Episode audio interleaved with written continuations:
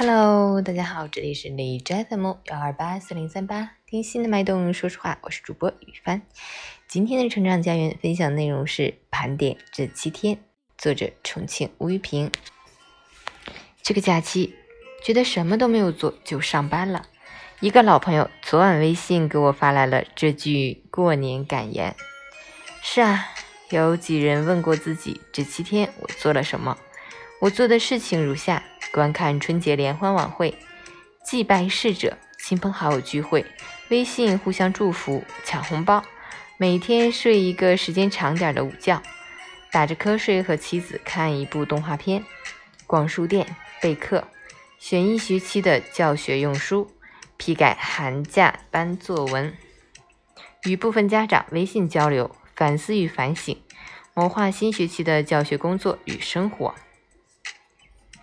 这样看起来还是蛮充实的，可时间还是无情的流逝了。对我而言，这几天最重要的事情还是静心总结与思索过去一年生活与工作得与失。新年来了，如何有新的突破？如何开创新局面，创造新面貌？记得毛泽东曾经说过，他最大的本事就是会总结。受到他老人家的影响，我也学着去总结。觉得在总结的过程中能够发现不少问题，同时又能看到希望，于是不知不觉的就把总结这件事情一直做下来了。苏格拉底早就说过，未经反省的人生是不值得过的。有人会说，想法太多的过去意义不大，反而会影响现在的生活。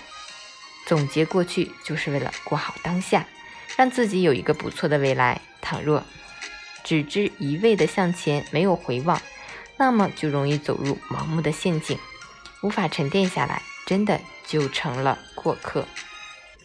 活在当下，并不是重复昨天的故事，而是在反省过往得失的基础上，活出新意，让每天都成为崭新的日子，让脑海生发出新主意，让心灵长出新芽。太多人觉得每天的生活都差不多，不过就那样，那是因为他们没有学会反思与反省。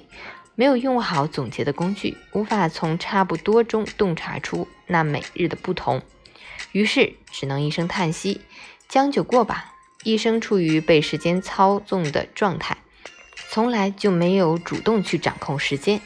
他们被生活、被工作着，无聊就成了他们人生的主旋律，因为他们从来没有尝到自由与自主的甜头，总是心不甘情不愿的勉强度日。我不由想到了鲁迅先生说过的：“我确实不时解剖别人，但更无情的解剖自己。这便是反思与反省，不轻易放过自己。